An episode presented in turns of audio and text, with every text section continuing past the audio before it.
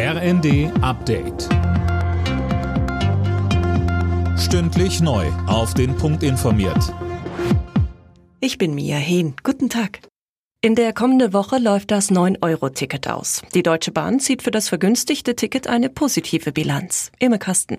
In den zurückliegenden drei Monaten sind im Regionalverkehr durchschnittlich 10 Prozent mehr Fahrgäste unterwegs gewesen. Jeder fünfte Nutzer hat die Öffis demnach sogar neu für sich entdeckt.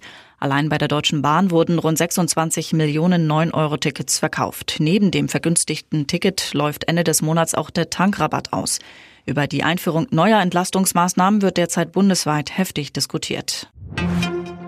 Die NATO will ihre Präsenz am Nordpol erhöhen. Moskau öffnet in der Arktis Stützpunkte aus Sowjetzeiten und stationiert neue hochmoderne Waffen, erklärte NATO-Generalsekretär Stoltenberg in der Welt am Sonntag.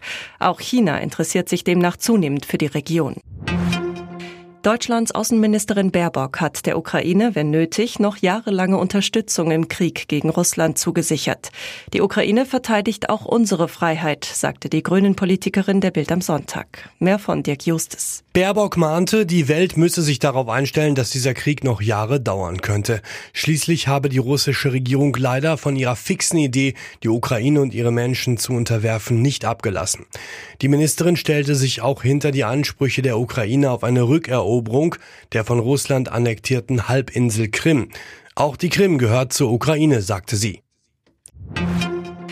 Mit den beiden Sonntagsspielen geht heute der vierte Spieltag der Fußball-Bundesliga weiter. Am Nachmittag ist der VfB Stuttgart zu Gast beim ersten FC Köln und am Abend empfängt Werder Bremen Eintracht Frankfurt. Alle Nachrichten auf rnd.de